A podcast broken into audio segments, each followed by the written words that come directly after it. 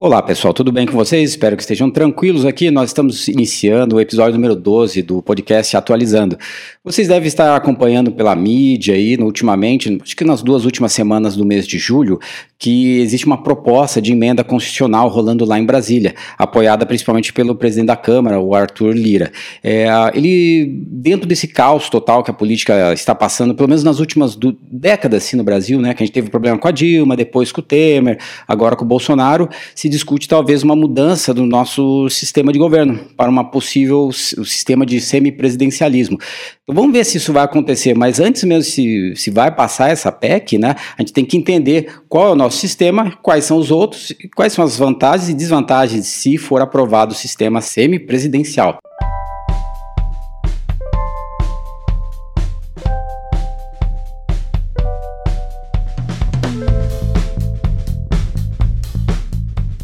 Então vamos lá, Daniel, começa com você. É, poderia explicar o nosso sistema mesmo, que é o presidencialismo? Bom, é, o, o, presidencialismo é, ele é um sistema de governo, que você falou. Eu queria começar fazendo a distinção entre o que é um sistema de governo, o que é uma forma de governo e um tipo de Estado. E por quê? Porque, por exemplo, a gente diz assim, o Brasil é uma república presidencialista. Eu sempre lembro para os alunos qual é o nome oficial do Brasil. Né? O Brasil é a República Federativa do Brasil. Tem no dinheiro, né? O né? próprio dinheiro, então, passaporte. Então, o que é república? República é, um, é um, uma forma de governo, que é a, o, aquilo que é definido pelo processo de sucessão. Então, ela pode ser uma monarquia ou uma república. Na monarquia, o processo de sucessão é hereditário. Na república, é por eleição. O Brasil é federativo né? República Federativa. O que é o federativo? É um tipo de Estado, que é como se organizam os poderes dentro de um território. Então, se esses poderes estão centralizados em uma única fonte de poder, ela é um Estado unitário, como foi o Brasil no Império, por exemplo. E se, os, se esses poderes estão distribuídos em unidades distintas, ele é federativo, que é o caso do Brasil, que possui três esferas de poder: que as pessoas confundem, as pessoas acham que é legislativo, executivo e judiciário. Não, é município, estado e a União. E esse, daí as pessoas falam, ah, como nos Estados Unidos? Exatamente como nos Estados Unidos, porque nós copiamos o modelo Copiamos deles. Isso. A diferença é o grau dessa, dessa descentralização. Lá, o federalismo americano tem um grau de descentralização bem mais amplo do que o Brasil, mas o modelo é o mesmo. E por último, e aí chega o nosso ponto, sistema de governo, que é aquele que diz respeito ao exercício do poder. Então, quando esse poder ele se concentra, os, quais são as características desse poder? Chefia de Estado, que representa perante os outros países, que é o exercício da soberania, e o, o chefe de governo, que diz respeito ao exercício interno do poder. Quando chefe de Estado e chefe de governo são a mesma pessoa, é presidencialismo. Quando chefe de governo e chefe de governo são duas pessoas distintas, aí é parlamentarismo. Então, hoje o Brasil, como todos sabemos, é um sistema de governo presidencialista, porque tem um só chefe de Estado e chefe de governo, é republicano, porque a maneira de sucessão é por eleição, e é federativo, porque temos três esferas de distribuição do poder. Ok? Agora, o semipresidencialismo é uma outra forma de sistema de governo, que a gente já vai falar. Sim. E viu, Rogério, já que a gente está falando dessa questão de muda ou não muda, o Brasil já flertou, né, desde o momento da República, com a questão do parlamentarismo, né? Eu lembro que eu votei num, num plebiscito lá em 90 e pouquinho, né? Sim, 93, o plebiscito que escolheu a forma e sistema de governo, claro, atualmente a República Presidencialista, como o Daniel muito bem explicou. É, mas antes de lembrar desse e de outro plebiscito anterior, de 61, de 63, o plebiscito que é, pôs fim ao parlamentarismo que vigorou entre 61 e 63, então uma experiência parlamentarista na República. A gente pode voltar lá no Brasil Império para lembrar da primeira experiência parlamentarista que o Brasil também, então, né? vivenciou. Não. Exatamente. No período do Segundo Reinado, em 1847, foi criado o cargo de presidente do Conselho de Ministros e uh, o Brasil vivenciou então o parlamentarismo no período imperial, de 47 até a proclamação da República até 89. Vale lembrar, certamente nossos é, ouvintes aí já acompanharam a expressão, já ouviram dizer, que o Brasil viveu o parlamentarismo às avessas, como ficou conhecido no período imperial. Porque esse cargo de presidente do Conselho de Ministros ele era escolhido uh, pelo imperador.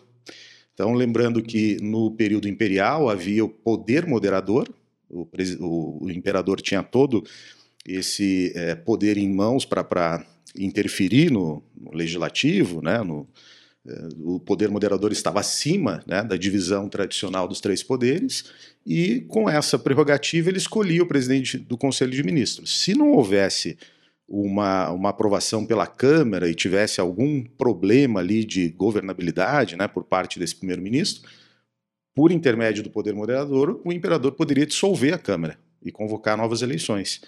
Então, claro, não funcionava o parlamentarismo no Brasil imperial de acordo com o modelo britânico. Né? Sim, que é o que a gente que na é época estava é copiando. Modelo, exatamente, que é o modelo que todo mundo conhece como o parlamentarismo de fato, né?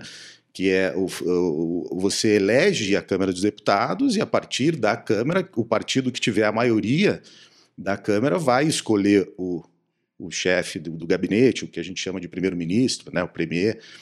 É, mas no Brasil funcionava de cima para baixo, né, quer dizer, o parlamentarismo às avessas, porque o imperador fazia prevalecer sua vontade.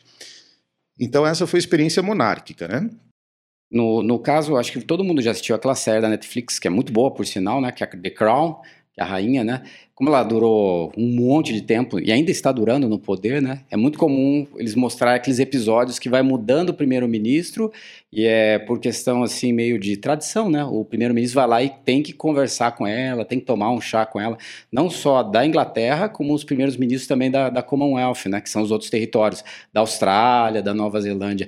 Mas aí às vezes as pessoas pensam que lá na Inglaterra ela que dá o de acordo, não, né? Lá seria a Câmara dos Lordes e a dos Comuns, né? Sim. Então, aqui no Brasil, naquele período, não era assim, né? É ele que definia que primeiro. Impunha é, exatamente o nome de sua confiança. Até podia jogar, né, Daniel, com um grupo mais liberal, outro grupo mais conservador, nomeando conforme ali é, a viabilidade política, né? a conveniência. E o, só para o pessoal que não está acompanhando bem essa política, né, não é garantido que ocorra essa mudança no sistema. Né? Então vai ser feito uma, um projeto de emenda constitucional, né? a Constituição não pode ser mudada, tem que ser como se fosse, entre aspas, remendada. Né?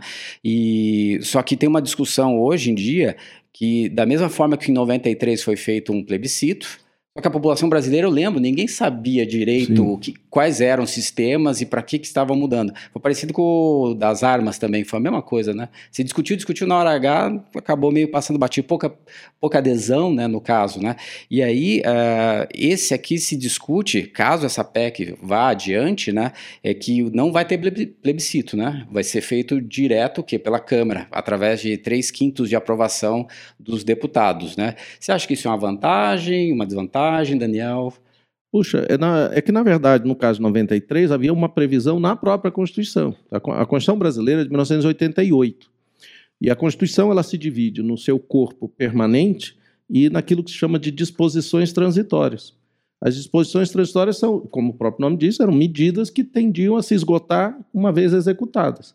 E uma das disposições transitórias era essa, que estabelecia que cinco anos após a promulgação haveria um plebiscito para então se, o, se reafirmar ou então modificar o sistema de governo e a forma de governo. Portanto, isso era uma disposição transitória da Constituição de 88. Uma vez realizado o plebiscito, esgotou-se essa possibilidade. Essa é uma da alegação utilizada por quem é contra a mudança, né? Já Sim. fala assim, ó, já usou a tua, é. o teu crédito, Sim. não tem mais, acabou tuas é, milhas, né? É, exatamente, são argumentos, e esses argumentos vão estar aí na, nas mesas, né? mas ele não, não tem muita consistência, porque a Constituição só não pode ser alterada naquilo que a própria Constituição determina que não pode ser alterado. São as chamadas cláusulas pétreas. Geralmente estão no né? artigo 5 ali, né? É, e e o, o, o sistema de governo não está incluído nas cláusulas pétreas. Uhum. Vou, vou dar um exemplo. A federação está. Sim. Então, qualquer proposta de emenda constitucional que vise abolir a federação não pode. Não pode. Por isso aquelas propostas separatistas. É meu país tal, nunca, quê, nunca dá muito elas, certo. A, a Justiça Eleitoral não, não permitiu sequer a simulação, porque ela fere o dispositivo constitucional. Não pode. Agora, o sistema de governo não, não há esse impedimento. Então, é, imaginar que 30 anos depois, como é o caso, a, os, os, deputados e senadores queiram é, modificar, não há impedimento. Até na função né? dos deputados Exatamente. e senadores a discussão. É. Uma outra coisa que eu vi também bastante, Daniel e Rogério, que no caso desse processo todo, ele é um processo muito desgastante, né? É, mas só aconteceria se realmente é, for aprovado para a eleição a partir de 2026. Essa próxima mantém né, o que já está acontecendo. E aí os que são a favor, eles comentam o seguinte: veja só, né, a década de 2010, a gente queria tirar a Dilma, a gente queria ou manter a Dilma, né, queria que o Temer não entrasse e tudo mais. Isso gerou um desgaste político e econômico. Você acha que nesse momento de crise isso é uma boa argumentação? Vamos mudar o sistema no meio da crise, porque visto o passado, que faz-se necessário mudar mesmo? Acha que é um momento bom para mudar? Eu, eu vou responder e depois eu vou, vou pedir que o Rogério comente o, o episódio histórico, né? Porque o Brasil já mudou em 61, o episódio da, da emenda de 61, ela é o exemplo de uma emenda para resolver uma crise. E a ideia da emenda é, na verdade, alterar o corpo permanente da Constituição. Então, se você pensa em alterar o corpo permanente da Constituição para resolver uma crise circunstancial, é um, é um, um erro já assim logicamente perceptível. Parece que hoje, novamente, está se repetindo esse erro. É, nós tivemos um governo problemático, né, para não entrar aqui nas questões de sim, valor, sim, né, sim. no governo da Dilma, e vivemos um governo problemático no governo Jair Bolsonaro.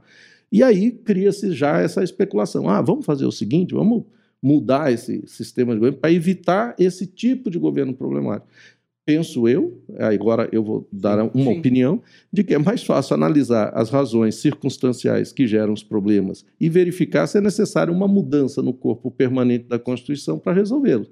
Creio que não. Creio que medidas ali é, mais pontuais, gestoras, gestoras, gestoras da, da, administração pública, poderiam já é, melhorar, se não resolver, melhorar o ambiente político mais do que medidas extremas.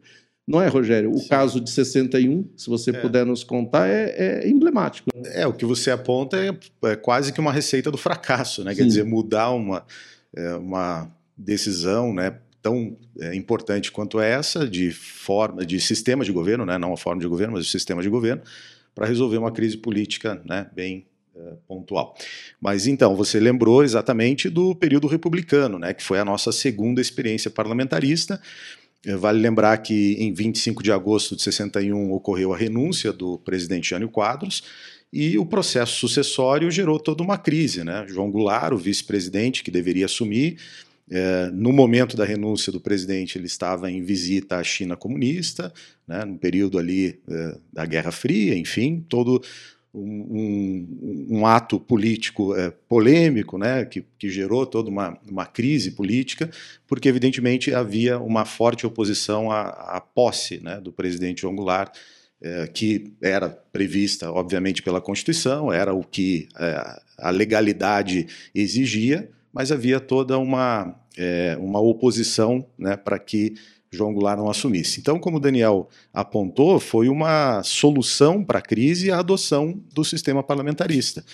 Então, foi aprovado um ato adicional à Constituição, hoje a gente chama emenda constitucional, né? na época ainda o nome é ato adicional, aprovado ali em setembro de 61 como uma solução para a crise, para que o João Goulart assumisse, conforme a Constituição previa, para cumprir a legalidade, mas com poderes reduzidos, num sistema parlamentarista que ele seria apenas uh, o chefe de Estado, como o Daniel estava explicando no início, a diferença de funcionamento dos sistemas, e o primeiro-ministro, de fato, é que teria a chefia de governo. Né? Nós tivemos uh, essa experiência parlamentarista muito mais curta que do período imperial. Né? Foi ali um ano e meio, né, Daniel, até o plebiscito de 6 de janeiro de 63, que fez uma pergunta ao eleitor. Você é a favor do ato adicional que é, impôs o parlamentarismo, que instituiu o parlamentarismo no Brasil, e 90% dos eleitores disse não. Então o presidencialismo foi restaurado em 63, legitimado pelo plebiscito. Uhum. E uma outra coisa, qualquer um dos dois pode responder aqui, toma a, tome a liberdade, né? É, nós sabemos que é muito desgastante, acabei de mencionar um processo de impeachment para todos os partidos, para a economia, para a população, gera essa bipolarização política assim do país, né? É, mas esse sistema semipresidencialista, se passar, se entrar, né, eu vou mencionar como que ele vai ser, assim, daí depois vocês é, vão fazer um comentário em cima. Basicamente, o presidente vai escolher um primeiro-ministro, Aí, se o primeiro-ministro fizer todas as coisas certas, é mérito do presidente. Se o primeiro-ministro fizer tudo errado, é culpa do primeiro-ministro, né? Vai ser demitido pelo parlamento, né? Você acha que isso é uma coisa assim correta ou coerente ou fácil de gerir num país que nem o Brasil, com o nosso sistema político de vários partidos? Pois é, veja, são, tem duas, duas coisas aí, a, a aparentemente boa e a certamente ruim. Aparentemente boa é que justamente a, você dividindo as funções de governo com uma outra pessoa, que seria o primeiro-ministro, e um primeiro-ministro demissível, né, é, você as, é, consegue resolver de maneira mais célere as crises, né, porque você substitui o primeiro-ministro e aí preserva o presidente que foi eleito pelo voto popular. Porque a grande preocupação é essa. O, o presidente é eleito hoje no Brasil com sei lá, 50, 60 milhões de votos, então ele tem um respaldo popular que é, é absolutamente necessário que se respeite. Aí vem o, o Congresso e tira o mandato desse Sim. presidente. É aí que gera a crise, por isso que o impeachment é tão traumático.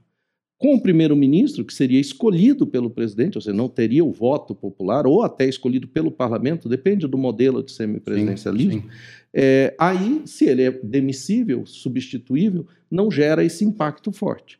Então, essa seria a vantagem do semipresidencialismo minimizar o impacto das crises políticas. Por outro lado, é, como você disse, na verdade, ele pode é, tornar o presidente ainda mais poderoso. Porque no, no, no, na boa gestão é o presidente que se valoriza, e na crise, esse é o detalhe que eu queria destacar, nos modelos de semipresidencialismo existentes, o presidente pode dissolver a Câmara Sim. e marcar novas eleições.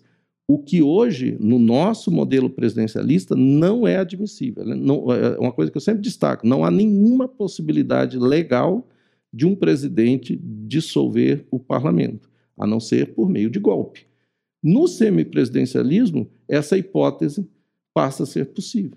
E uma outra coisa também que eu estava lendo, Daniel, e que, que fecha certinho com a tua ideia, Lá na França, durante muito tempo, que foram eles que inventaram esse sistema, ainda permitia o primeiro-ministro ser de outro partido. Sim. Imagine o caos acontecendo isso no Brasil. Por exemplo, vamos usar nome de pessoas para ficar. O presidente o Bolsonaro, o primeiro-ministro Lula. Né? Ah, é briga o tempo todo, né? Então, o exemplo ser... francês, ele ocorreu nos anos 80. É, que daí eles mudaram, é. porque até lá... Sim, porque foi o Mitterrand, que era do Partido Socialista. Esquerda. E a, a, eles chamaram isso de coabitação, com, o, com o primeiro-ministro, que era o Jacques Chirac, que era de centro-direita, né? Era, era uma, uma figura conservadora. Então, essa, essa coabitação, no caso da França, acabou, assim, digamos, não gerando um caos mas foi suficientemente assim eh, eh, tenso, digamos, para que eles mudem o sistema, mudaram o sistema. Mas ali é porque era um detalhe. o mandato do presidente era de sete anos e da Assembleia era de cinco. Uhum. Então, no primeiro mandato, Mitterrand foi eleito Sim. e a maioria do parlamento era socialista também. Então, ele escolheu um primeiro-ministro, porque no modelo francês, o presidente escolhe o primeiro-ministro, mas o parlamento Sim. tem que aprovar. Sim. Então, havia a maioria do parlamento. Porém, cinco anos depois, o parlamento se tornou majoritariamente conservador. E aí ele teve de indicar um conservador, porque senão não teria aprovação do parlamento. E aí coabitou. Como você diz, no Brasil, é, qual é a vantagem da França? E esse é um impedimento. Eu, eu não digo que é, é um impedimento no caso do Brasil. A França é um país que tem um número pequeno de partidos. Tem muitos partidos, mas os que realmente Sim. têm capitam, né? projeção, né? que, que têm influência, são poucos partidos. E o Brasil não. O Brasil tem mais de 30 partidos. Então, imagine você a dificuldade de costurar uma maioria e de manter essa maioria. O risco seria acontecer o que aconteceu na própria França, no longo período em que a França foi parlamentarista pura. A França, entre 1871 e 1958, ela foi parlamentarista pura. E ela teve 144 gabinetes. Imagina isso. Então, é praticamente um, um primeiro-ministro cada seis meses.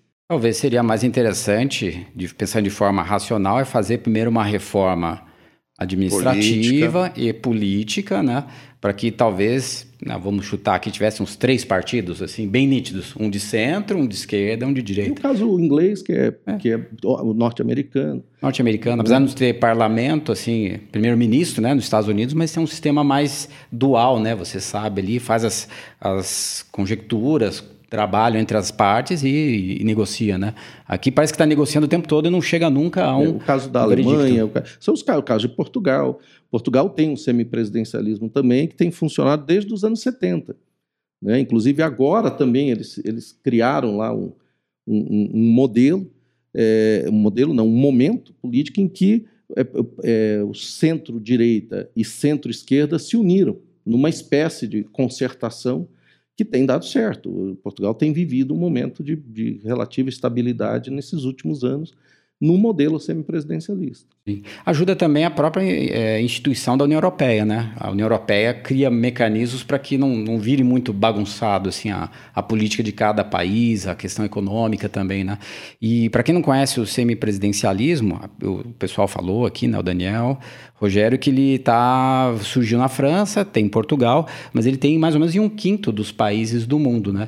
É verdade. O, o, Você lembra de mais alguns? Bom, a Rússia, que é um caso bem emblemático. Né? O leste europeu, né? O Ucrânia, leste... Romênia, Polônia, são países é, importantes, né? Eu até acho que, desculpe interromper, que o leste europeu tem, os intelectuais do leste europeu têm muita influência da França, uhum. da Revolução Francesa. Sim. Eu acho que é por isso que eles, eles devem curtir. Só que é interessante o caso da Rússia, mas daí tinha que fazer um programa só do Putin, né? Uhum. O Putin ele, é ele manobra muito nesse negócio. Tem épocas que ele é primeiro-ministro, Aí ele manda, aí ele é o chefe de governo. Aí ele vira presidente, aí ele se transforma como chefe de governo no presidencialismo dele, do sistema, né? Semi-presidencialismo. É, é, que a Rússia é, é na verdade, um, um, um, regime de autoritarismo mitigado, quer dizer, um autoritarismo que não, digamos, mostra a sua cara, né? Sim. Mas é, é um pouco da própria natureza histórica. A, a Rússia e a antiga União Soviética, né? Agora a Rússia, é, e antes a Rússia, antes, do século XIX, a Rússia nunca teve períodos democráticos, nunca viveu na sua história períodos democráticos. Foi